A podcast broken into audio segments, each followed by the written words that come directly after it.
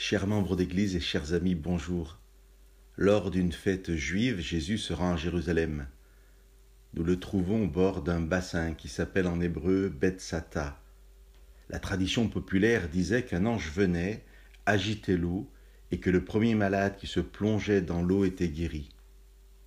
À cet endroit, Jésus rencontre un homme malade depuis 38 ans. C'est l'un des rares textes dans les évangiles où Jésus a l'initiative du miracle. Car Jésus vient aussi dans ces situations, la personne ne peut venir elle-même à lui. Jésus regarde l'homme, connaît sa situation et lui dit Veux-tu retrouver la santé? Étrangement, l'homme ne lui répond pas un simple oui. L'homme lui explique qu'il est paralysé et qu'il n'y a personne pour le jeter le premier dans le bassin. Cet homme reste enfermé dans sa croyance. Rien n'a changé depuis 38 ans, mais il ne sort pas de cette croyance superstitieuse. 38 ans à croire, à espérer, à attendre la même chose. 38 ans qui font que cet homme n'est pas capable de répondre un simple oui à Jésus. Oui, je veux être guéri. Veux-tu être guéri?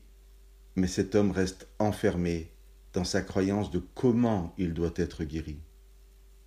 Lève-toi, prends ton grabat et marche. Voilà les premières paroles de Jésus après la réponse du malade. Jésus ne s'arrête pas aux limites de cet homme incapable de sortir de son univers magico-phénoménal. Jésus porte sur lui le regard du frère aimant. Il le guérit, le délivre de ses propres chaînes de fausses croyances.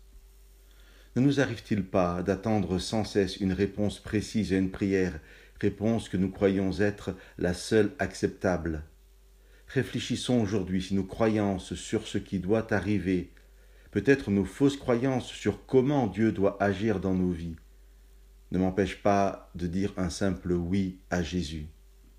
Oui, Jésus, je veux être guéri, sauvé, pardonné. Écoutons comme cet homme malade depuis trente-huit ans la puissance créatrice de Dieu qui fait lever et marcher cet homme comme s'il venait de se coucher à l'instant. Que Dieu vous bénisse.